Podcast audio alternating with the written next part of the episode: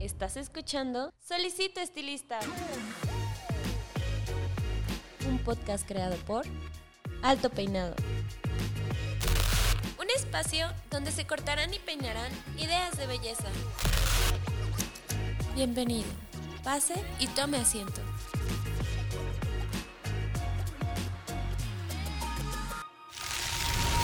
Este episodio es patrocinado por Cold Brush, la nueva herramienta de Babyliss Pro para obtener un cabello saludable. Cold Brush hidrata, suaviza y mejora la condición del cabello. Hola, ¿qué tal? ¿Cómo están? Les habla su host Paco Martínez y bienvenidos al episodio número 94 de su podcast Solicito Estilista. Yo estoy muy emocionado, como cada semana, ya que ustedes están aquí conmigo, aunque yo no los puedo ver, y obviamente porque tengo conmigo a una invitada muy especial. Y antes de presentarla, yo sé que si están en YouTube probablemente ya la están viendo por ahí en los ángulos de cámara, pero para los que me están escuchando en Spotify, nada más les quiero eh, recordar o, bueno, dar un poco de, de intro a este episodio tan bonito y especial, ya que como pueden ver en el título de este episodio, pues eh, hablaremos con cosas relacionadas al estrés. ¿Y por qué es importante el estrés o por qué nos pareció eh, importante tocar el tema? Pues porque yo sé que están escuchando esto, bueno, realmente no sé cuándo lo están escuchando, pero estoy segurísimo que lo están escuchando a partir de mayo del 2022 y eh, nada más es para recordarles que todos los años en abril se, pues no, no es que se conmemore, pero es el mes que se asignó para la concientización del estrés desde 1992 y creo yo que a raíz de todo lo que sabemos del COVID, pues el tema está más ferviente que nunca, más eh, pues presente en la vida de todos. Y nos pareció importante de parte del equipo de Alto Pinado pues tocar este tema que yo sé y, entiendo cómo se maneja mucho la generación Z. Si usted es de la generación Z y este tipo de temas le genera un trigger warning, pues eh, le recomiendo que no escuche este episodio. Si eh, no tiene ningún trigger warning, eh, pues este, puede proseguir y con mucho gusto pues vamos a, a entrarnos en este tema. Entonces, dado ese disclaimer, me gustaría introducir ahora sí para mi audiencia de Spotify y en, firme para mi eh, audiencia de YouTube a mi invitada Blanca Burgueño. Hola Blanca, ¿cómo estás? Muy bien, muy contenta de estar aquí. Me siento como en casa. Muchas gracias por la invitación. Ay, no, muchísimas gracias a ti por venir y sobre todo por, por aceptar este, entrarle a este tema tan, pues voy a decir bonito porque es interesante. Es interesante el saber que eh, según la Asociación Americana de Psicología, el 77% de las personas en el mundo han tenido algún síntoma de estrés. Entonces creo que es algo que todo mundo hemos pasado, es algo que todo mundo hemos tenido en algún punto de, nuestra vida, ya que el estrés no, no categoriza en edad, ni, ni, género, ni raza, ni nada. Entonces estoy segurísimo que tú y yo y todas las personas que nos están escuchando en algún momento de su vida han sufrido algún episodio de estrés. Entonces muchísimas gracias por estar aquí con nosotros, Blanca. Feliz, feliz, gracias. Pues vamos a empezar antes de entrar al tema, como, como siempre, pues me gusta que eh, mi público conozca al invitado, el saber su, su peritaje dentro del área y el, por qué eh, el invitado está aquí con nosotros. Entonces, eh, ¿qué te parece si empezamos y nos cuentas y les cuentas a todos los podcasts escuchas quién es Blanca Burgueño?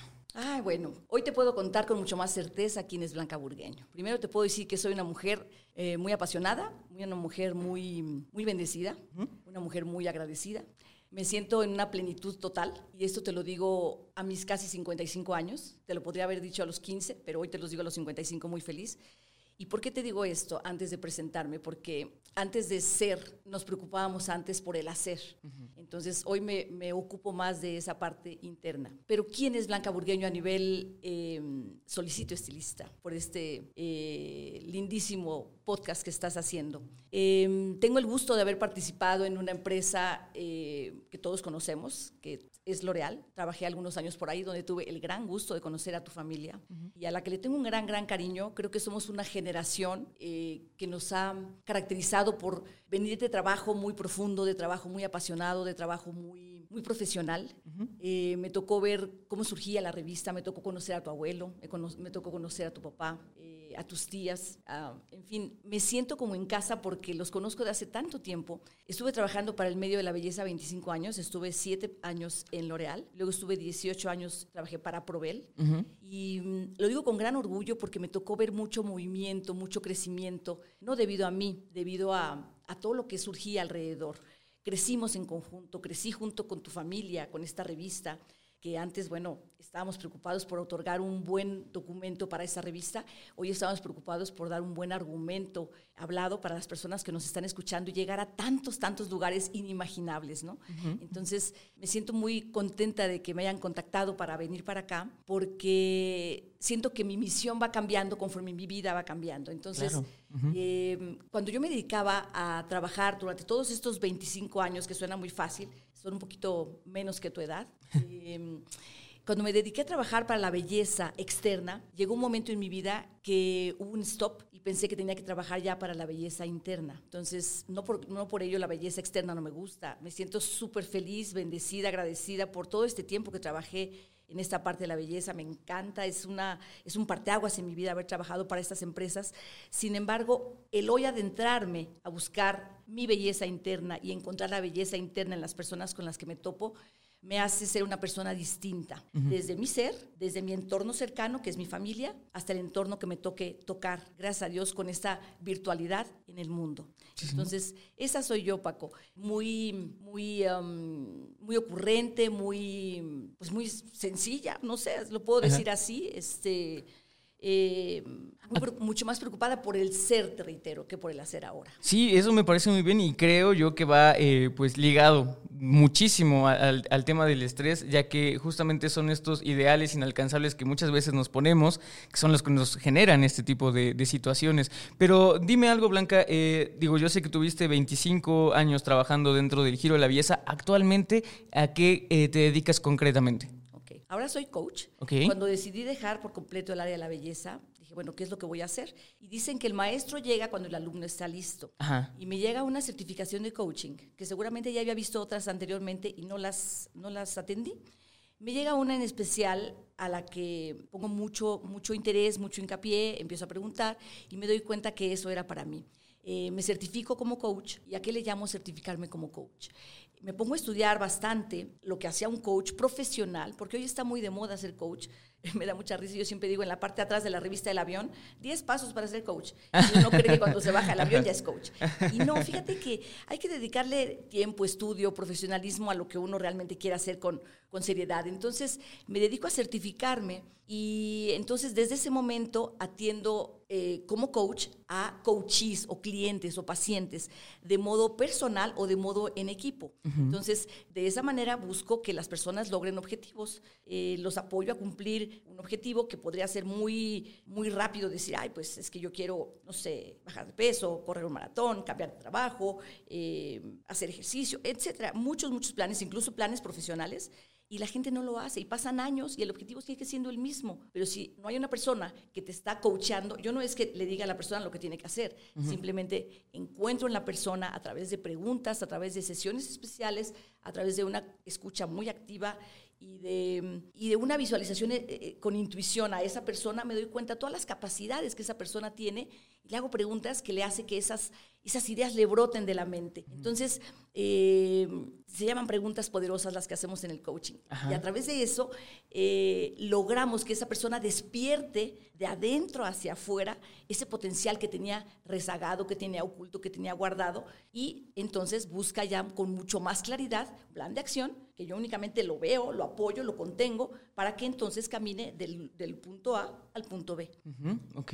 Eso es lo que hago ahora. Soy coach y bueno, y ahora con mucho, mucho orgullo te puedo platicar que estoy incluso en una escuela donde ahora certificamos coaches a nivel profesional en todas las partes del mundo. Únicamente lo que buscamos es que hablen español porque los coaches que estamos ahí, todos hablamos español.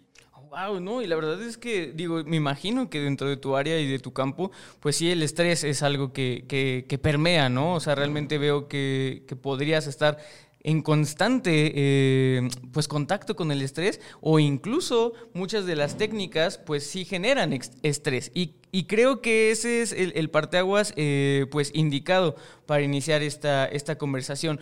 Antes de, empezar a darle muy bien al tema y desarrollarlo, me gustaría pues eh, llegar a un común denominador sobre lo que conocemos sobre estrés. ¿Y por qué lo digo? Porque realmente me encontré que el estrés y los síntomas son ya tan cotidianos, son tan variados, que realmente la gente tiene mucha dificultad en identificarlo. O sea, de tan normalizado que está tenemos muchísimo problema al identificarlo, porque es muy, muy subjetivo, se representa y se somatiza a niveles distintos. Entonces me gustaría yo presentarte primero una definición y luego eh, eh, tu definición que elaboras a través de tu pericia y pues ahí pues encontrar un, común denominador, ¿te parece? Perfecto. Y digo, y por decir mi, mi, mi, significado, mi denominación, realmente les estoy mintiendo, esto lo estoy sacando directamente de este, el APA o de la Asociación eh, Americana de Psicología y es porque pues me gustaría pues, eh, me parece una, una definición muy bonita y aquí la tengo. Según el APA,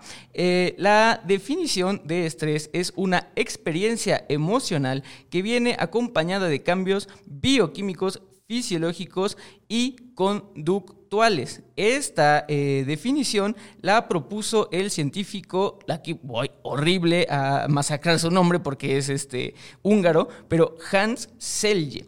Eh, hace 50 años y él siendo científico la propuso primeramente como un término que se iba a acuñar hacia la física. Después comprendió que era una palabra tan fuerte que la llevó a, justamente una definición de experiencia humana.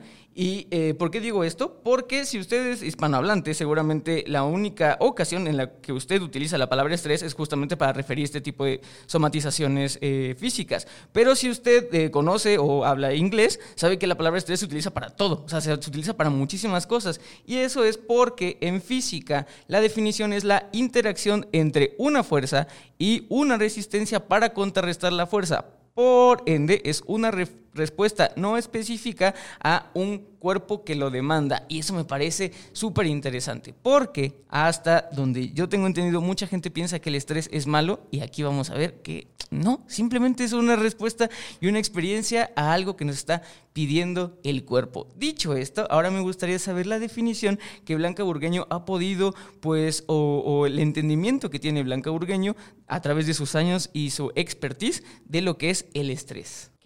Bueno, pues te agradezco que lo hayas investigado, claro, siempre hay que ir a la fuente, ¿no?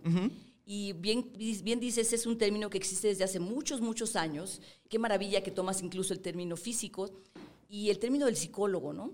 Pero creo que ahora, bien dijiste también, me encanta como lo dices, lo hemos normalizado. Sobre todo a raíz de que hemos pasado esta, esta etapa de pandemia, creo que es un parteaguas en, en la vida de todos que nos, que nos marcó un estrés muy claro a todos y que nos, mostró, que nos mostró también esa manera de podernos quitar el velo y ponerle nombre a las cosas. ¿Qué sucede? Vas al doctor, te duele el estómago, ah, es estrés. Ay, tengo acné, es estrés. Se me está cayendo el cabello, tienes estrés. Oye, me estoy comiendo las uñas, es estrés. Oye, ¿qué crees? Es que, eh, em, no sé, tengo colitis, es estrés. está, está de verdad generalizado, ya está como de moda. Yo creo que tú les hablas a los niños chiquitos y te pueden decir también que pueden tener estrés. La palabra de verdad está muy normalizada. Incluso, em, y te lo voy a decir a nivel personal, es una, anécdota, una anécdota mía, ¿eh? Cuando nace mi primer bebé, que no es ningún bebé ya, tiene 25 años, este, apretaba mucho las manitas. Y el pediatra me dijo, seguramente está estresado. El, bebé tenía un mes. ¿okay?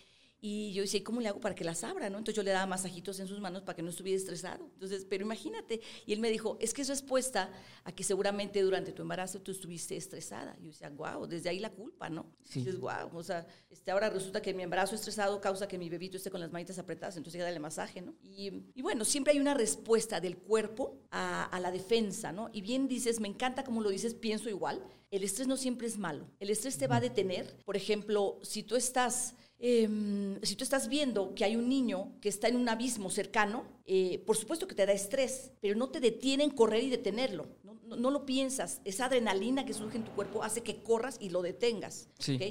Ya después eh, te entra esa calma o ese, esa, esa um, adrenalina se baja pero pudiste detener al niño. Ese estrés te, te ocasionó detenerlo, ese estrés es el que, es el que ocasiona que un venadito recién nacido no se quede al lado de su mamá mucho tiempo, sino que se levante con sus patitas así muy delgaditas, se levante, la mamá lo empuja, lo empuja y lo empuja a que se levante y camina y corre. ¿Por qué? Porque si no llega un animal que se lo va a comer. Entonces, no es malo ese estrés. Eh, en ese momento puede generarle a ese bebé, así como a mi hijito, cuando era chiquito, estrés. Sin embargo, le da una, una manera de sobrevivir, ¿no? Otra manera de ver el estrés, y lo vemos en la vida diaria, es que, bueno, no estamos todos con un bebé estresado con las manitas, tampoco estamos viendo un venadito, pero la vida diaria que nos dice, tu deadline para entregar esto es a las 8 de la mañana el lunes, ¿ok? Ese estrés te condiciona a que te muevas a trabajar. ¿no? De hecho, te puedo dar un ejemplo y te lo puedo poner en paréntesis. Yo trabajo muy bien bajo presión. Malamente te lo digo, pero trabajo mucho mejor bajo presión que cuando no hay un deadline. ¿no? si a mí no me dicen, lo tienes que entregar el lunes, ah, yo puedo decir, ah, pues lo voy a seguir haciendo con calma. Y esa calma me lleva a no tener mi deadline, pero el estrés me ocasiona trabajar mucho más enfocada, mucho más obligada quizá. Entonces no es tan malo, no es tan malo. Justo, sí, o sea, me parece, eh, eh, es eso, o sea, no es tan malo y aparte es, una respuesta sumamente, eh, pues, que ya la tenemos en nuestro ADN. Y, digo, antes de, pasar a lo siguiente, tomen en cuenta eso del ADN que ya está registrada dentro de nosotros, les quiero decir algo, o sea, no es, no es nuevo eh, que mucha gente empiece a hacer también conciencia de lo que son las emociones. No sé si culturalmente, y digo, esto lo estoy hablando desde el sesgo de que yo estoy en México y soy mexicano y obviamente me crié dentro de una cultura mexicana, pero eh, aquí en México la sociedad realmente se tiene como muy satanizado ciertos pensamientos y ciertas emociones. O sea, realmente dicen, y es que esos pensamientos son malos. Chin, es que esas emociones no, muy malas. Esas emociones te van a, hacer mal, ¿no? Hacer mal a uno mismo. Y la realidad de las cosas es que todas las experiencias y las emociones son eso, son emociones que hay que sentirlas. ¿Tener sed es malo? No. ¿Tener hambre es malo? No, son emociones que eh, salen de tu cuerpo. Y, me parece, creo que un error el, categorizarlas dentro de un sistema moral que aparte pues eh, continuamente está cambiando. Entonces, eh, creo que el, tabú primordial del estrés es que no solamente se normaliza, o yo creo que lo que debería hacer es que se, debería de normalizar, pero eh, de una manera consciente. O sea, estar consciente de que lo que estás sintiendo es válido, de lo que estás sintiendo es normal y de lo que estás sintiendo, si es que es estrés, y ahí voy a tocar otro punto más adelante, si solamente son eh, episodios esporádicos, pues es eh, lo más normal de la vida. Es una respuesta a algo que te está pasando y, y que incluso puede funcionar como impulso hacia otras cosas, ¿no? Dicho esto, volviendo así al tema del ADN y volviendo con mis notitas, porque de verdad me preparé mucho para este episodio, eh, tengo un artículo el Medical News Today escrito por la autora Amanda Briel. Igual, perdón por el apellido, soy malísimo con los nombres, pero eh, lo que nos comenta eh, la doctora Amanda es que el estrés, al momento de nosotros generar estrés a nivel fisiológico, la sangre empieza a bombear más nutrientes. Entonces, a nivel fisiológico nos están nutriendo más nuestro cuerpo al estar estresados o en esos periodos de estrés que si estuviéramos en reposo, porque el cuerpo está diciendo, oye, hay algo raro aquí, te voy a dar toda la energía posible para que tú puedas hacer algo para salvarte. Entonces ahí es donde tenemos que cambiar nuestro chip y decir, bueno, si estoy sintiendo estrés y es justamente un periodo corto, mi cuerpo en este momento tiene los nutrientes, tiene la energía, tiene el potencial. Lo importante es saber canalizarlo.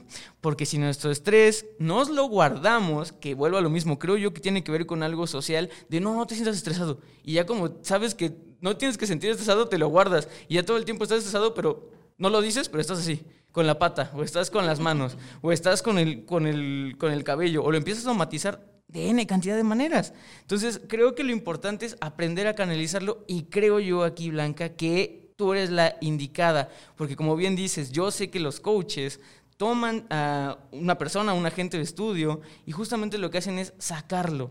Entonces, al momento de sacarlo, sé que sacas todas las emociones, entre ellas me imagino que sacas estrés, tú también generas estrés, pero insisto, cuando digo generas estrés, no como de, ay, pobrecito, le estás estresando. No, es como realmente le estás poniendo cierta presión, es como los frijoles, si no tienen presión, nunca se van a cocer. Entonces, necesitamos a veces este tipo de estrés y qué bueno que seas una persona que ayude a canalizar esas emociones. ¿Cómo lo haces, Blanca? Mira, Qué buena pregunta, Paco. Me encanta que te hayas preparado. Yo soy igual que tú. La verdad es que también me pongo a estudiar y me investigo. Y, en fin, me encanta escuchar mucho podcast, me encanta escuchar muchos eh, programas buenos de YouTube. Por cierto, si no se han inscrito, no lo duden, por favor, inscríbanse pronto porque siempre hay muchos buenos programas.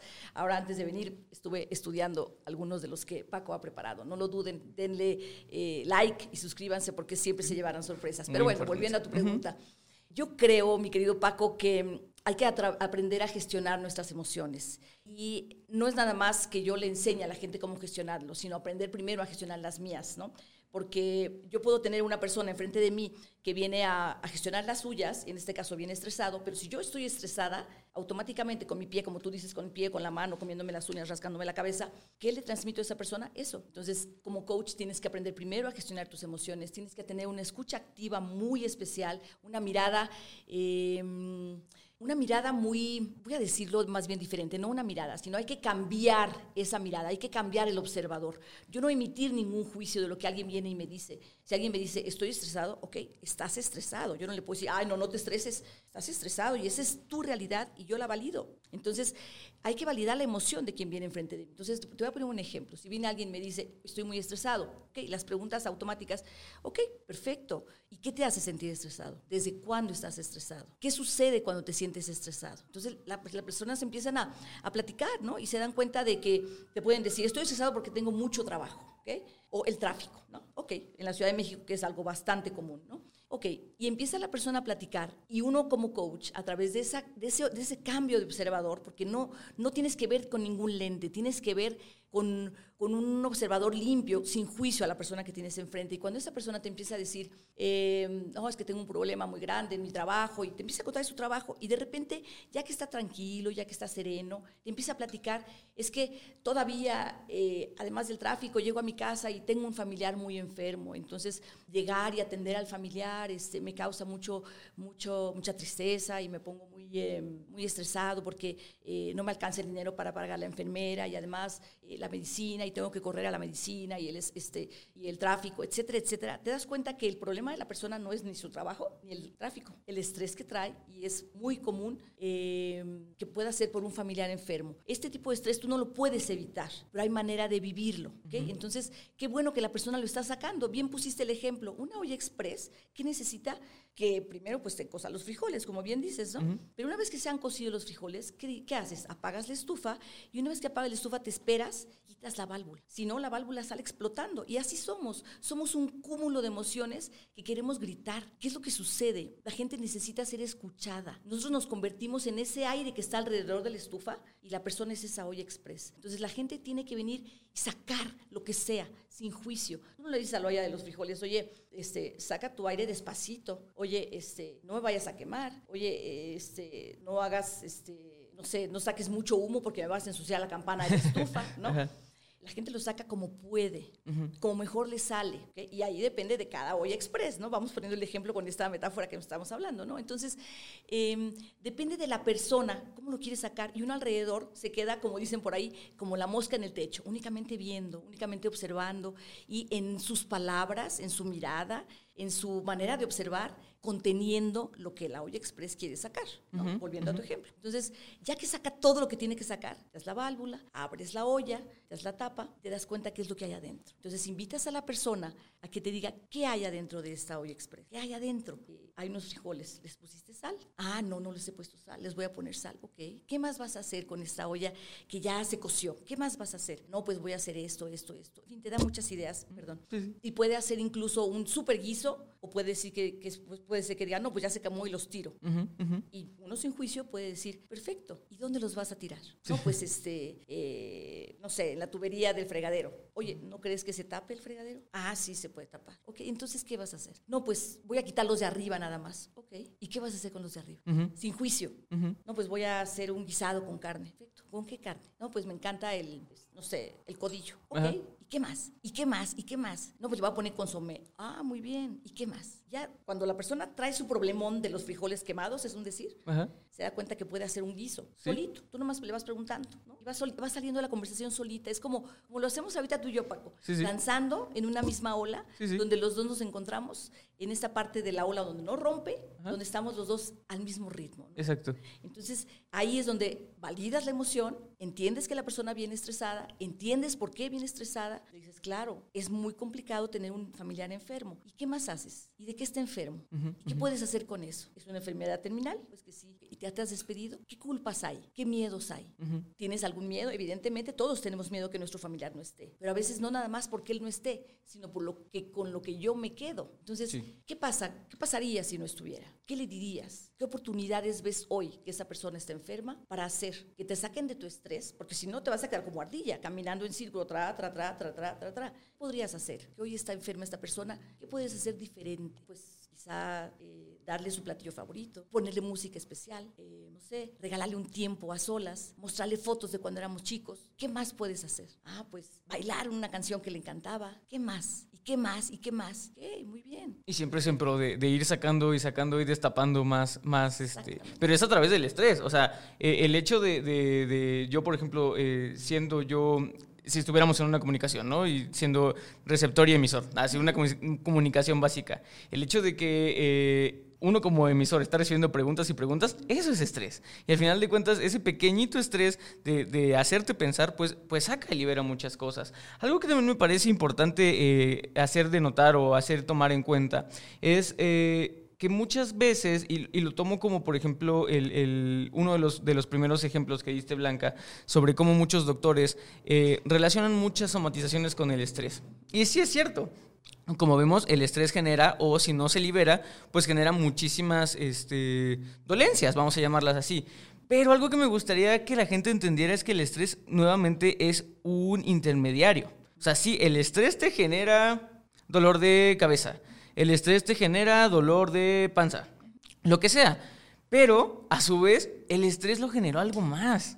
O sea, muchas veces nos vamos, siempre decía un, doctor mío, que nos vamos por, por, siempre eliminarlo de encimita, pero no nos gusta ir a la raíz. Y es que a veces pensamos que la raíz es el estrés, pero no, el, el, estrés a su vez es una consecuencia de otra cosa raíz. Y es importante, siento yo que es como, como digo, y se los digo de, como experiencia de, de alguien que ha pasado por muchas terapias este, psicológicas, psiquiátricas, lo que sea.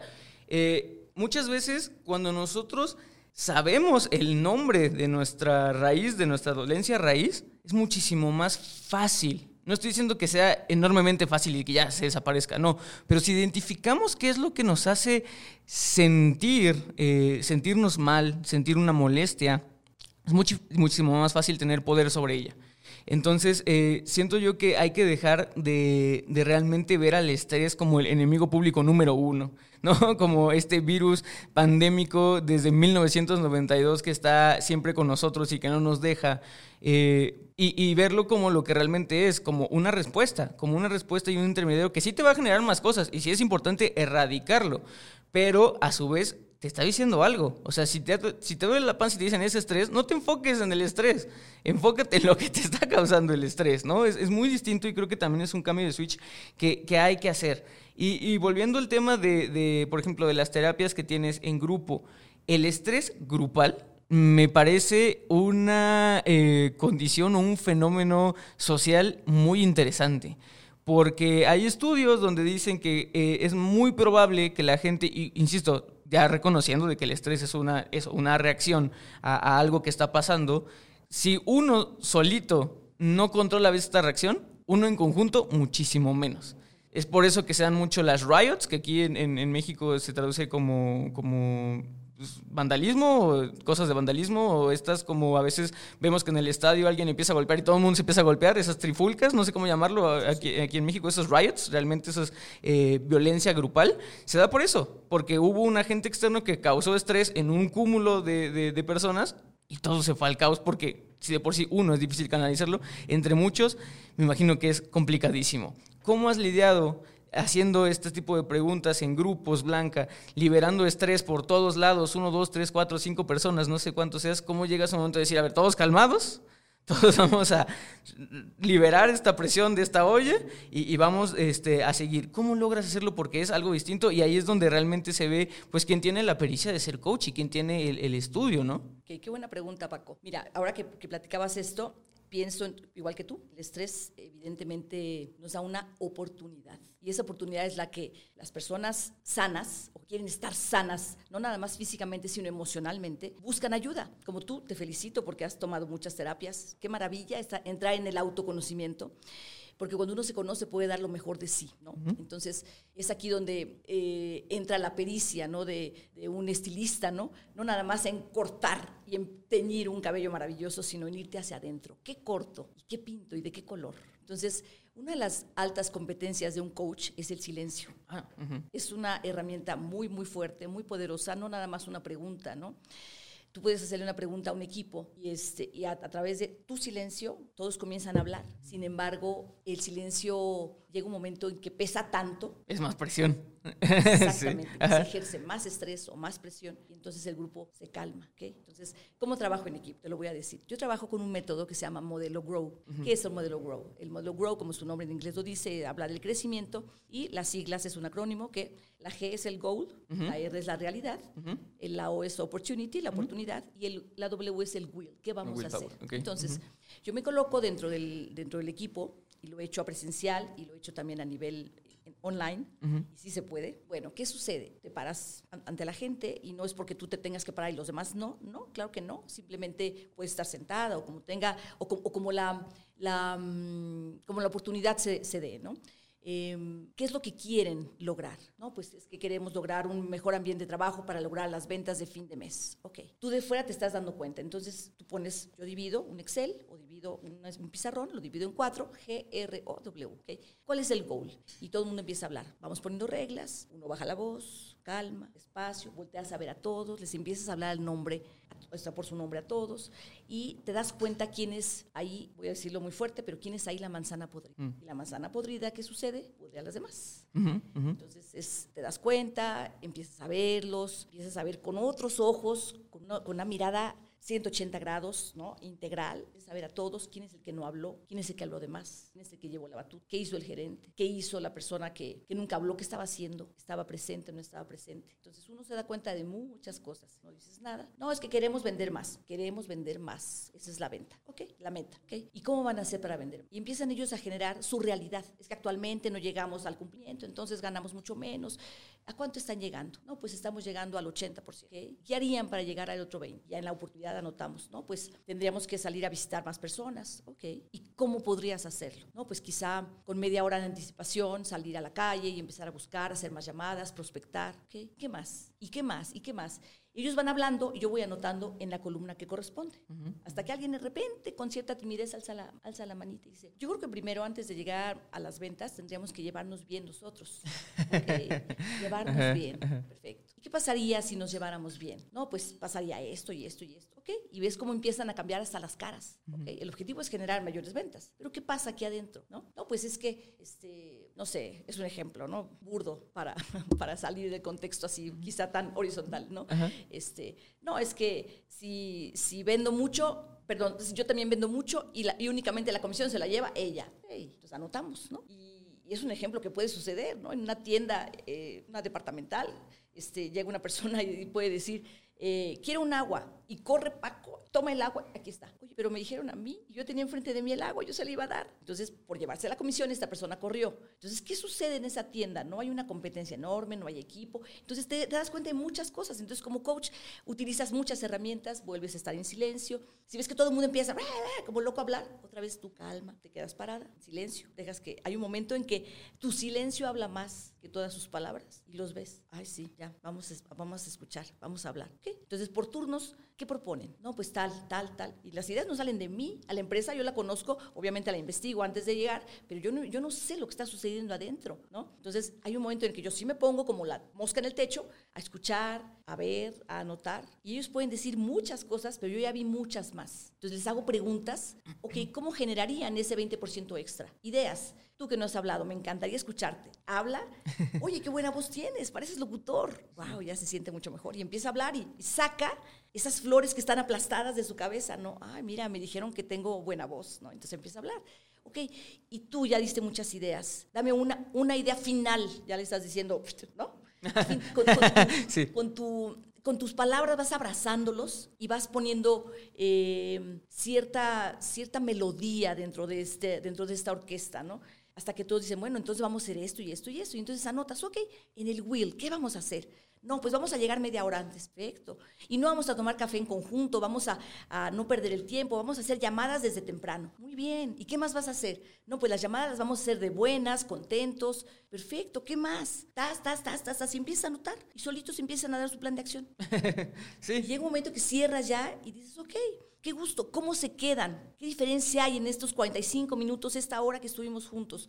No, pues yo me siento más integrado, me siento escuchado, me siento eh, que vamos todos en la misma barca, eh, me siento con más ganas, ya quiero empezar. Perfecto, súper, muy bien. Entonces ya, obviamente el equipo llega un momento en que se retira, te quedas con el gerente, que es el que te busca, y ya con el gerente empiezas a hablar, ok, este es el plan de acción que propone tu gente. ¿Qué hacemos con esta persona que está ocasionando que todas las demás están estresadas porque esta persona llega a diario de malas? Un tráfico horrible y avienta las cosas. Bueno, si son las 8 de la mañana y alguien llega con ese grito, por supuesto te estresa, ¿no? Entonces, este, ¿qué hacemos con esta persona? No, pues quizá un tratamiento especial a esa persona, ¿no? No estoy diciendo que sea mala, casualmente es la única persona que vende de más, ¿no? O es la persona que, que corre a quitarte el agua que tú tienes enfrente para venderla. Pues sí, vende más, pero ¿qué pasa en esa persona? Es una persona que tiene mucha necesidad escuchada. Tú bien decías, ¿qué pasa con los vandalismos? ¿Qué hay atrás de ellos? ¿no? Entonces, esta persona que, que, está con esa necesidad tan grande, hay que escucharla también y ver que tiene una, una necesidad económica especial. Tú no sabes la problemática que tiene en casa o la necesidad de reconocimiento que tiene en casa. Entonces, aplaudirle lo que hace bien, volver a decirle, ¿tú qué sugieres? ¿Cómo te ayudamos a que te quites el estrés? Y decirle a ella que ella, ella genere eh, sus propias respuestas. En ese momento adquiere mucho más compromiso que si alguien le dice, a la tercera no te voy a pagar el día. Aquí si le dices, ¿cómo te ayudo a que llegues temprano? ¿Cómo te ayudo a que, a que dejes que tus compañeros también cubran? ¿Cómo te, cómo, te ayudo? Te puede exponer una problemática que, que, no es que tengas que atender 500 problemas, es que puede ser un problema de muchos, ¿no? Casualmente ella vive lejísimo, se hace tres horas de camino, etc. ¿Cómo te ayudamos? y ya vimos que vives súper lejos. ¿Qué te parece si te cambio de tienda a una que te quede más cerca, a que te genere menos estrés, a que te quede a una hora de tu casa? Que no dejes tanto tiempo a tus chiquitos solos. Ah, ok, ok. Entonces ya le puede gustar, se siente más contenta, con más responsabilidad, más escuchada y entonces actúa de una manera distinta. Y ya no es el agente que, que incita al estrés en, toda la, en todo el grupo, pues. Exactamente. Sí, y de hecho creo que ese es una, eh, un excelente ejemplo muy, muy detallado de cómo eh, con la guía correcta eh, se puede justamente convertir el estrés en una oportunidad, que es lo que decíamos de no ver el estrés como algo malo. Pero repito, guía correcta. Porque justamente, o sea, yo, yo lo he visto y como, como tú bien decías, Blanca, el autoconocimiento creo que te lleva realmente a la autorrealización. Y ahí es donde también entiendo por qué mucha gente, eh, y sobre todo porque está de moda, o sea, entiendo perfectamente también por qué está... Eh, eh, muy de moda, justamente como que decías, el menospreciar el trabajo del coach. Lo entiendo, porque aparte también entiendo que no mucha gente tiene el conocimiento y que también mucha gente dice, bueno, pues si la respuesta siempre estuvo dentro de mí, pues a qué vino esta persona, ¿no? Si yo solito lo hice, pero no, es que justamente eh, hay un arte detrás de, de, ser guía y no solamente son preguntas por preguntas, ¿no? cualquiera lo puede hacer, ¿no? Es, el principio básico de la filosofía, ¿no? Si te empiezas a preguntar y a preguntar, pues haces lo mismo, pero saber qué preguntas hacer es justamente lo que tiene su, truco, su arte. Ahora, me parece el momento eh, idóneo de esta plática para recordarles algo, podcast escuchas. Ahorita estamos hablando del tema del estrés. Como ya se los dije y bajo definición de las organizaciones eh, que, que, lo demandan, es el estrés es esporádico es en periodos cortos, es algo que está muy normal, es una reacción. Por ende, podemos hablar sin ser expertos. Lo que está mal y lo que sí es importante que usted eh, pues también sepa es que si el estrés es permanente, si el estrés ya no, ya no es identificable con una fuente, es lo más probable que usted ya no tenga estrés, sino tenga ansiedad. Y eso es un tema que lo tienen que tratar con un especialista. Si quieren saber las diferencias entre estrés y ansiedad, la misma autora que mencioné hace poco, que es Amanda Briel, eh, dentro de esta mm, plataforma, ella es, una, es una doctora especializada en salud mental, dentro de la plataforma de Medical eh, News Today, pues tiene muchos... Eh, eh, artículos donde pueden determinar si es ansiedad o si es estrés. Pero insisto, si eh, es una cosa muy distinta hablar de estrés, que es un periodo corto, que es una reacción, que es algo natural, que se quita en cuestión de minutos o sabiendo qué es lo que genera, a hablar de ansiedad o de trauma. Entonces, no se me confundan, estamos ahorita hablando y especificando sobre el estrés. Ahora, dicho esto, vamos a hablar ahora sobre lo que podría generar, o lo que yo opino, eh, no sé cómo lo veas tú, Blanca, que es el gran problema del estrés o lo que nos está generando más estrés actualmente. Y siento yo, no sé tú, que es esta, justamente esta, por eso, por eso llevamos una línea de seguimiento en esta narrativa, es que alguien por ahí se dio cuenta de que justamente un poquito de estrés los ayudaba a alcanzar metas y dijo, ok, creo que me siento bien teniendo mucho estrés y llegó un punto en el cual ya no pudo con tanto estrés y justamente es donde nos genera el problema de este estrés continuo o de tener episodios de estrés una vez a la semana, dos veces a la semana, incluso más de un episodio de estrés al día. Y es justamente yo creo que es esta eh, idealización o esta necesidad de siempre querer ser algo, tener algo, tener estas ideas que tal vez no son alcanzables en ese momento, o también el efecto social de quererlo todo rápido sin haber atravesado muchas cosas, o de estas injusticias este, que a veces se dan, o que muchas veces, eh, insisto, el, el tema del estrés es muy ambiguo pero creo yo que si hay un denominador común es que muchas veces el estrés nos lo generamos nosotros con faltas expectativas. Simplemente es eso. Muchas veces siento yo que eh, justamente vivimos en una ciudad que aplaude mucho el productivismo y queremos ser siempre productivos. Lo hablábamos dos episodios anteriores de el, siempre querer, o si somos emprendedores, el siempre querer levantarnos a las 4 de la mañana y tener tantas juntas y ver que nuestra empresa crece. Si somos estilistas, pues tener la mayor cantidad de clientes, tener la mayor cantidad de patrocinios y, y, tener esas faltas, falsas expectativas, estos ideales tan grandes que las redes sociales nos lo ponen, que ahorita eso voy a tocar, eso lo voy a dejar al final, el tema de las redes sociales y del cómo te están consumiendo, nos están consumiendo, que nos brindan muchas cosas buenas, llevarlos al extremo, siento yo que es lo que hace que tengamos todos esta pandemia de este estrés y por qué es tan importante. ¿Tú cómo lo ves? ¿Qué te ha pasado en sesiones de grupos o en sesiones personales? ¿Cuál es la, causa que tú pudiste analizar que a mucha gente le genera estrés? ¿Va por ahí o me equivoco? ¡Wow! ¡Qué preguntas, eh! De verdad. Mira, eh, a mí me gusta mucho hacer ejemplos para que la gente nos siga de la manita y con peritas y manzanitas. El estrés, como bien dijiste, es momentáneo. ¿no? El estrés es ese mosquito que llega a medianoche y ese es el estrés. La ansiedad es cuando ya mataste el mosquito, te levantaste, prendiste la luz, te paraste en la cama y con una pantufla lo mataste y dijiste, uff, ya, me voy a acostar. Te acuestas, ya no hay mosquito, ya apagaste luz, ya estás acostado. Y empiezas, ¿y si hay otro mosquito? Sí. Claro, ay, no cerré bien la puerta. Ay, ¿y si la sangre se quedó en, la pantufla? Ay, dejé manchado el techo. Ahí es cuando la loca de la casa, o sea, nuestra cabeza, este, empieza a dar vueltas y vueltas y vueltas y vueltas y vueltas. Eso es ansiedad. Esa es la ansiedad. Es la, la diferencia exacta entre el, el, estrés es ahorita, la ansiedad es en un futuro, ¿okay? Es mucho futuro, la ansiedad es mucho futuro, ¿ok? Bien, ahora volviendo a lo que decías, ¿qué, eh, ¿qué es lo que nos causa más estrés? Por supuesto, esas ganas de tener reconocimiento, ¿no? De que digan, ay, es el mejor estilista, siempre tiene lleno. Ay, es el, es el gerente más productivo, entrega todo dos días antes. Ay, es, es el el corredor, em, hablando este, de, personas que hacen ejercicio, ¿no? Es el corredor que siempre supera sus metas. ¿Cuánto estrés tuvo el estilista para tener su salón lleno? Muchísimo. ¿Cuánto estrés tuvo el gerente para entregar dos días antes? Muchísimo. ¿Cuánto estrés tuvo el deportista para tener sus metas mucho más abajo de las que siempre ha tenido? Muchísimo. ¿Pero qué encontró? El reconocimiento. Cosa que quizá con una herida no atendida desde chiquito está buscando en este momento. Y obviamente, bueno, ese es otro tema, ¿no? Que podemos pasar aquí dos horas más, eh, esas heridas emocionales de chiquito. ¿Qué pasa? Cuando no tuviste lo que, lo que buscabas de chiquito, lo buscas de grande. Y si no lo buscas en tu trabajo, lo buscas con tu, pareja. El chiste es que siempre vas a tener que, o sea, siempre vas a volver a lo que no tuviste. Y siempre, la vida es cíclica, ¿no? Entonces, ¿qué haces cuando ya estás en, en, ese rol, ¿no? El estilista que tiene lleno, eh, el estilista quiere eh, correr y atender, corre y corta rápidamente el cabello y luego corre y le da instrucciones a la tintura que ponga tales y tales combinaciones, que con tal peróxido, y luego corre y ve cómo están haciendo las uñas y viene para acá y atiende a dos personas más, les da agua, les da café, corre, ve que estén cobrando bien.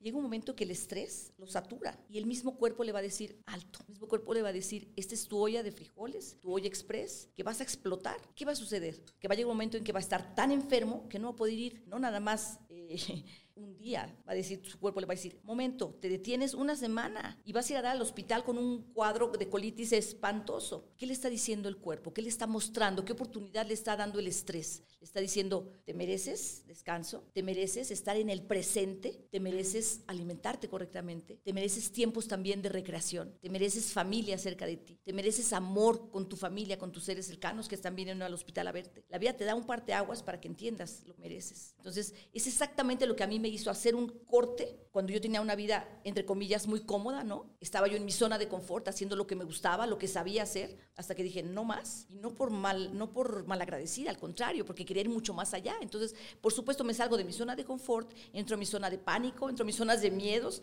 ¿y qué hago? Entro también a la zona de aprendizaje, y me dedico a aprender y aprender y aprender. Entonces, ¿qué es lo que da el estrés? Obviamente nos da aprendizaje. ¿Te diste cuenta que esa semana que no fuiste a la estética, la cosa siguió funcionando? La chica que pone el tinte lo hizo bien, el que corta el cabello lo hizo correctamente, la que cobra entendió bien el sistema de cobro y también lo hizo correctamente, la que pone las uñas no necesitó que yo le conectara la máquina para poder poner el acrílico. Entonces, te das cuenta, no es que no seas indispensable, te das cuenta que tu vida te está pidiendo que tomes medidas diferentes. Sí, sí, sí. Y eso lo podemos ver con un estilista, te digo, con un gerente que está corriendo a que cumpliera X cosas, ¿no? Y con el muchacho que corrió este, tanto en, el, en, las carreras en las mañanas que su cuerpo también se desgastó, el gerente también se desgastó. Y bueno, ¿qué es lo que sucede? El cuerpo te está diciendo, haz otra cosa distinta. Y me, encantaría platicarte, yo no lo, yo no lo, no es que yo las invento, es que las investigo y las he vivido. ¿Cuáles son los medios por los cuales uno puede combatir este estrés cuando ya no es un estrés positivo, cuando ya es un estrés que nos está causando malestares físicos? Ya fuiste al hospital o que ya estás tan estresado que dices es que no he ni comido. Son las seis de la tarde y no he comido, pero eso no, no nos indica que eres un héroe, nos indica que no te estás cuidando. ¿okay? Ay, es que ya son las ocho y, y o, estoy atendiendo a tal persona y tengo ganas, lo voy a decir como tal, de ir al baño y no he ido. Oye, ¿qué tanto te quieres? Que no te has dado el, el, el, regalo de ir al baño, de atenderte fisiológicamente, ¿no? Entonces, ay, es que no he visto a mis hijos desde ayer porque llegué y estaban dormidos. Okay. No, es que, no es que esté mal. En esta vida eh, profesional nos exige eh, movernos de una manera rápida. Estamos, como bien lo dices, que todo lo queremos rápido. Estamos en el mundo de la inmediatez. Con un botón prendemos la tele, con otro botón pedimos comida. Pero, ¿qué pasa con lo que realmente importa? ¿Atendiste qué es lo que sucede con tu gente? ¿Supiste que a uno de tus empleados les pasaba algo? Estabas corriendo tras el dinero. Estabas metido en esa rueda de ardillita, girando, girando, girando, girando, girando y generando dinero. Cuando después ese dinero sí te va a dar para un negocio maravilloso y que la gente va a decir, wow, Paco's Stylist, el mejor de México. Uh -huh. ¡Wow! El mejor. Ajá. Y el día de mañana, cuando tú estés en el hospital, ¿quién va a ir a verte? Tu familia, tus amigos cercanos. Uh -huh. No va a ir ni la persona que le estabas cortando el cabello cuando no fuiste al baño, ni la persona que le estabas haciendo el cobro cuando no habías comido. Esa persona no va a ir a verte. Esa persona llevaba su propia maleta cargando. Pero tu maleta, ¿quién le hizo caso? Si no le haces caso tú, ¿quién le va a hacer caso? Uh -huh. Sí, sí. Y es algo personal. Justo, es personal y también algo, y me voy a remontar a algo que dijiste eh, previo a esta pregunta, Blanca. Eh, sobre el, futuro, sobre la ansiedad, sobre el estrés. Ya les dije que si usted diagnostica que ya tiene ansiedad, mmm, eh, este podcast lo puede terminar, pero realmente la ayuda la va a encontrar en, en, con un profesional, ¿no? Pero eh, es importante que hayas mencionado lo del futuro. Creo que como sociedad estamos muy condicionadas, y digo, esto no solamente es sociedad mexicana, es la globalización, porque somos, somos el producto de muchas generaciones que vienen de revoluciones. Y en el nombre llevas la penitencia. Revoluciones es que se van acelerando. Y cada vez que pasa una revolución, llámese industrial, llámese de lo que sea, llámese de guerra, llámese bélica, lo que sea, va acelerando, y va acelerando, y va acelerando. Y por eso es que ahorita estamos hablando con, con temas de sostenibilidad, sustentabilidad, y eso lo podemos llevar a lo personal. ¿Qué tan sostenible, qué tan sustentable es llevar la vida tan productiva que llevamos? Podemos ser productivos 1, 2, 3, 4, 5 años. ¿Lo puedes ser 10 años? ¿Puedes realmente entregar resultados positivos siempre en verde, siempre excediendo la media durante 10, 20 años? Qué bueno, si puedes. La realidad es que, que no todo mundo puede hacer eso. Y también vuelvo a lo mismo, el tema, yo siempre lo he dicho, lo he dicho en N cantidad de episodios, la realidad no se crea a través del lenguaje. El lenguaje crea las realidades. Y una de las cosas que más me encanta sobre el presente y sobre, sobre ver el presente es que eh, también identificas muchas limitantes que hay dentro de nuestro lenguaje. O sea, y, el ejemplo más, más cercano que tengo es eso de que el estrés es malo, las emociones son malas. No pienses eso, que es malo, te va a hacer daño. Este, y, hablando sobre incluso una palabra que a mí me gusta mucho, me gusta mucho, porque es fuerte. Siempre que lo hago y siempre que hago este ejercicio con mis amigos es fuerte, es la mediocridad. Tenemos tan, tan en el otro extremo de lo que es la mediocridad. La mediocridad es, no es ni bueno ni malo. Pero la gente siempre que se habla de mediocridad como vamos muy acelerados, lo vemos como lo peor y sobre todo nos remite a algo económico. Decimos que algo es muy mediocre y dice, ay, es que no le echa ganas. ¿Por qué? No es ni bueno ni malo, debería ser un punto medio, pero nadie lo ve así, lo ve como algo malo. Es como esta necesidad, insisto, voy a, voy a tocar lo de las redes sociales después, pero esta necesidad que nos trajo Instagram, sobre todo, sobre estas vidas bellas, sobre siempre lo mejor, sobre el lujo, sobre el, jet settler y todo eso, que de repente dices, oye, la vida no siempre puede ser bonita. Eh, o sea, es, un error pensar que la vida siempre va a ser bonita. Lo bonito, lo, lo padre sería tener una vida normal, tranquila. ¿Por qué siempre querer tener esta necesidad de ser feliz? Ser feliz es otro extremo, que estar triste. ¿Por qué no simplemente estar? Ser. Exacto, ser. Entonces, e, el, estar en el presente, hablando de este tema del futuro, eh, me parece lo más importante. O sea, saber que el presente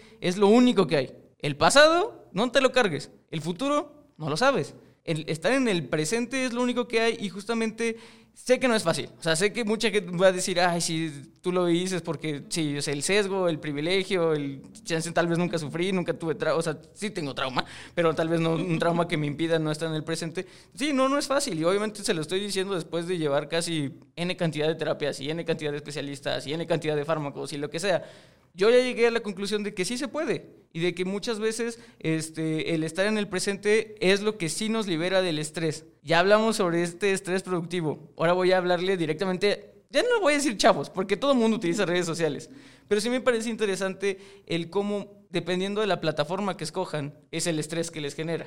Y me parece muy importante ahora sí hablar de redes sociales ya que se nos está acabando el tiempo, porque creo yo que aparte del trabajo que ya estoy hablando de gente que tiene arriba de 18, porque si no es explotación infantil, no trabajen antes de los 18, pero ya una vez que tienes la edad suficiente para trabajar, te empieza a generar estrés el trabajo. Este, este ente que no se ve, pero esta sociedad panopticona, donde todo el mundo siempre piensa que te están viendo y cuánto gana y qué es lo que trae y todo eso, bueno, previo a eso, la juventud está recibiendo un estrés todavía peor peor y muchas veces viene de mi generación, que ya son papás, y de la generación que viene atrás, porque piensan que eh, la vida viene con manual y que para cierta edad tienes que tener algo. Y, entonces tienes el, estrés del papá, tienes el estrés del tío, que piensan que no sirves para nada, pero pues eres un niño y siendo niño, estando en contacto con las redes sociales, también tienes el estrés de no estar a la moda, de estar fuera de tu grupo de amigos, de que no te guste, de que X y Y cantidad de cosas, de, de la comida, de tener estas vidas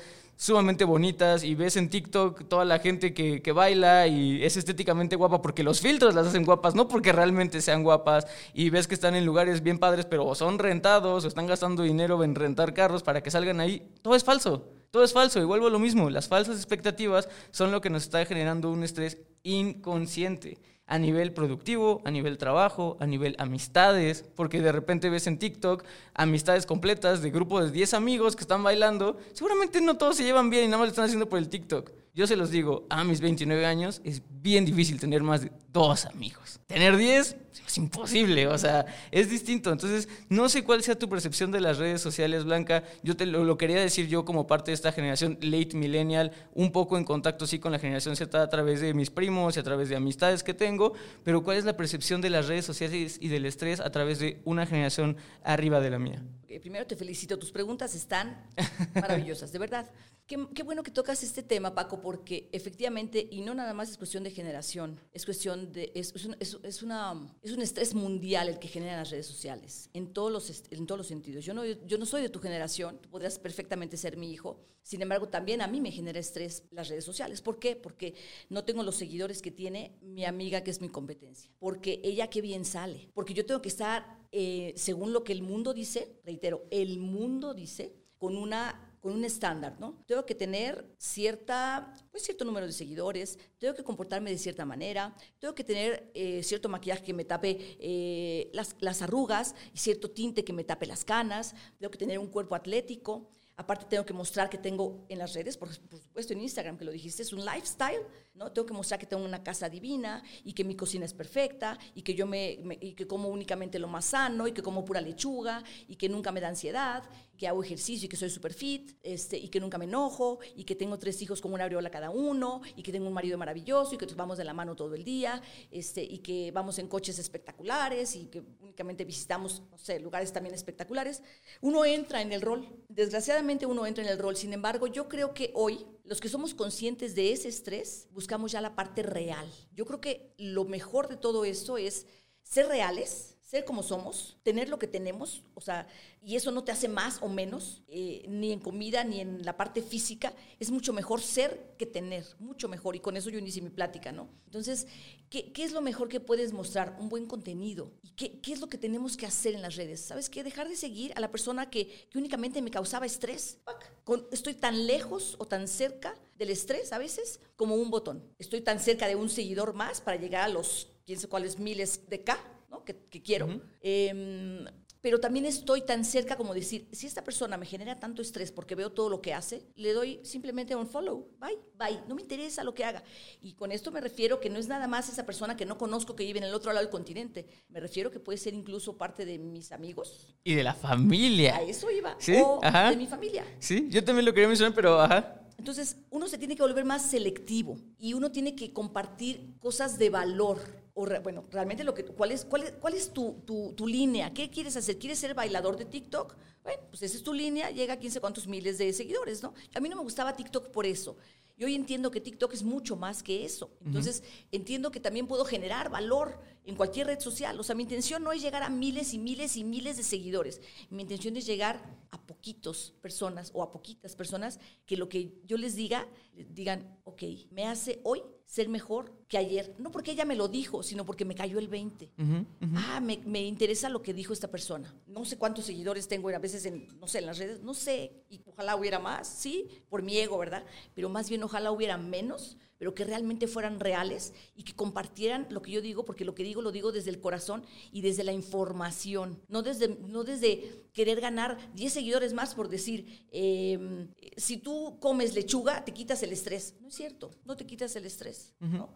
Y convivo con las arrugas, con las canas, con la celulitis, con problemas de hijos de adolescentes, con, con, una persona con la que estoy casada, gracias a Dios, desde hace 27 años, llevo con él 31 años, ya no estamos a la moda, pero ese puede ser hoy mi gran valor, Paco, uh -huh, mi uh -huh. gran valor decir sí se puede, creo en la familia, creo en el amor, creo muchísimo en Dios, sé que Él me puede dar muchísima paz, sé que el mundo a veces no me da paz, pero sé que tener un poder superior, como cada quien lo entienda, para mí es Dios, me puede dar paz. Esa paz que no encuentras en una red social, en una ropa, en una canción, en un coche, en una comida. ¿no? La paz viene de aquí. Y todo lo que tú tengas por dentro es lo que vas a sacar hacia el exterior. Y todo lo que tú eh, quieras compartir. En mi caso, reitero, como coach, yo me hago responsable de lo que yo digo. Sin embargo, no, no, no de lo que la gente interprete. ¿no? Eh, digo, pueden surgir haters y pueden surgir muchas cosas que la verdad es que tampoco me interesa porque pueden ser hasta más falsos, ¿no? Uh -huh, Como uh -huh. esta persona de, el, ¿cómo se llama? El, el de Tinder, ¿cómo Ajá, se llama? El, el, estafador de el Tinder. El estafador Ajá. de Tinder. Bueno, él era una imagen, uh -huh. él era una imagen y bueno, lo vemos tal cual, ¿no? Pero... Pero así de profundo podemos llegar como este chavo, como el estafador, pero así de profundo también podemos tocar vidas de manera agradable. Lo que tú estás haciendo con estos podcasts, Paco, con esa cualidad que te caracteriza como la de toda tu familia, yo creo que es algo bastante bueno, porque estás generando conciencia, porque estás generando un parteaguas en la vida de mucha gente, porque estás, porque estás generando un contenido interesante, un contenido especial para estilistas, pero también para las personas que están alrededor que no son estilistas, como en mi caso, yo ya no tengo nada que ver en, en la parte de, de, la belleza externa, sino ahora me voy a la belleza interna, como te uh -huh. dije.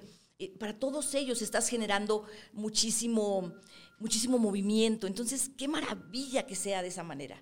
Sí. Qué maravilla que, que- que lo hagas con contenido, que lo hagas con profesionalismo, que lo hagas con preparación, que lo hagas con, con tu corazón. Eso es lo que marca la diferencia, no el baile. Porque siempre te- en el baile siempre te vas a equivocar. sí. No, Y está ensayado. O sea, seguramente el video que vieron es el uno de un millón de veces que grabaron, pero piensas que así bailan siempre. Y no, o sea, todo está, esco- eh, todo está bien curado. Exacto, todo está bien curado en, este, en esta pues red o en todas las redes. Obviamente, incluso esto, o sea, si están escuchando esto, sobre todo en Spotify, quiero que les digan que está corte fríos, este, está el, volumen de mi voz lo mejoré, obviamente mi tono a veces también le, pongo un poco más de, de reverberación. Todo es falso.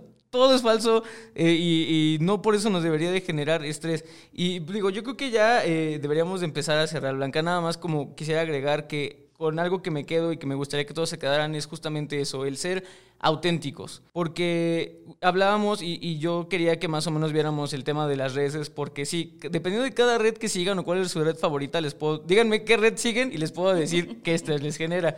Y yo sé que muchas veces saben, hablamos de, de Instagram, hablamos de, de Facebook, y qué bueno que tocas el tema de, de, de Facebook, perdón, de Facebook.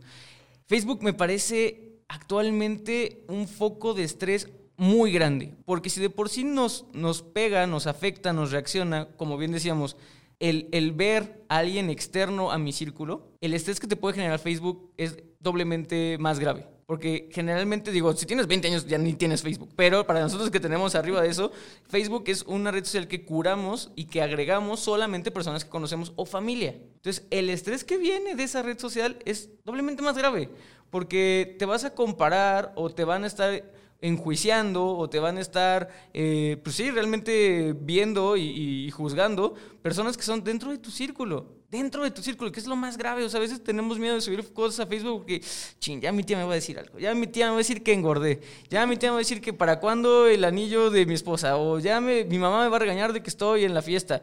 Y digo, ¿por qué vivir con ese estrés? Y, y qué buen tip, si algo te genera estrés, por más que sea de tu familia, un Un follow. Está mucho, la- está, eh, me acuerdo al principio que estaba la cultura del like por like, follow por follow.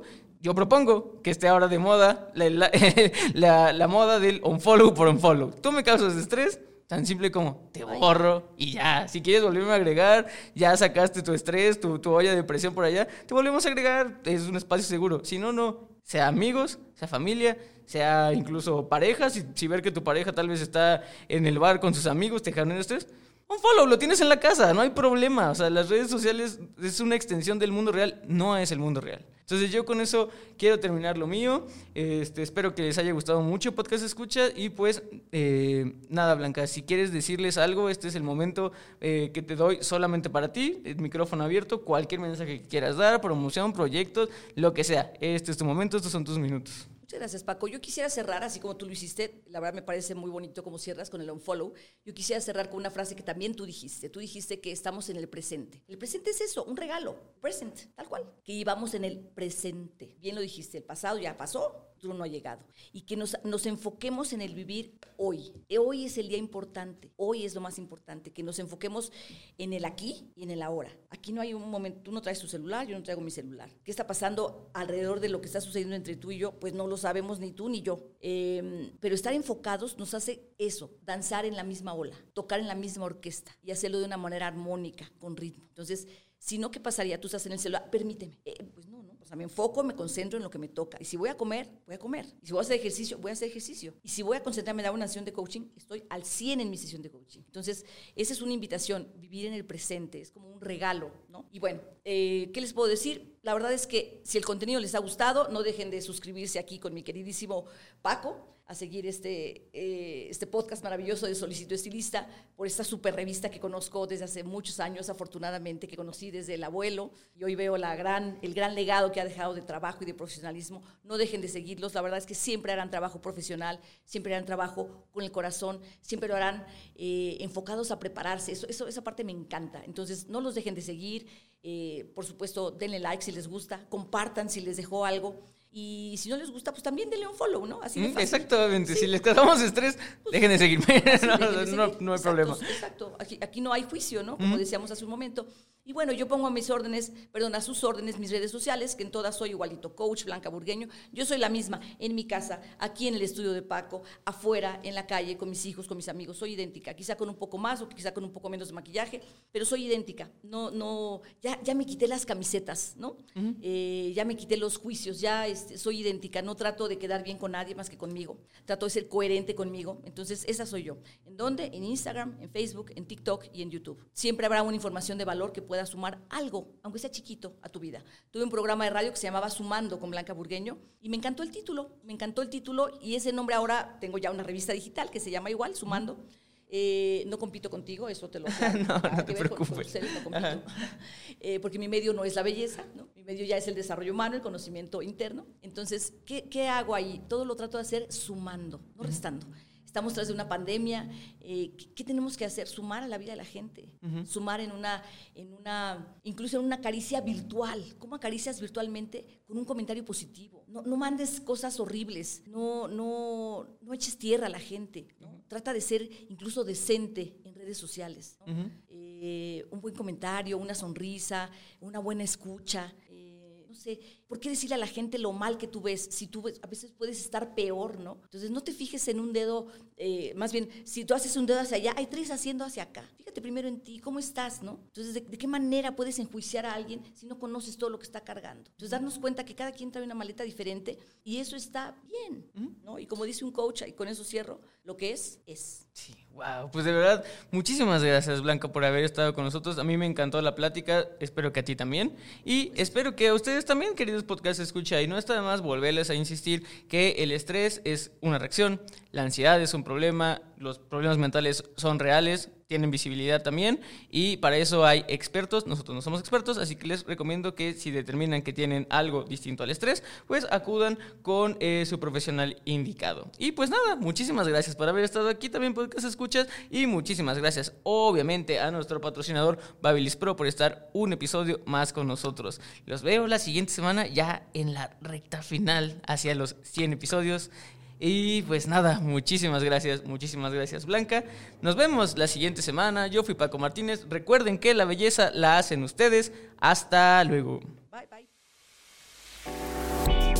Esto fue Solicito Estilista. Un podcast creado por Alto Peinado.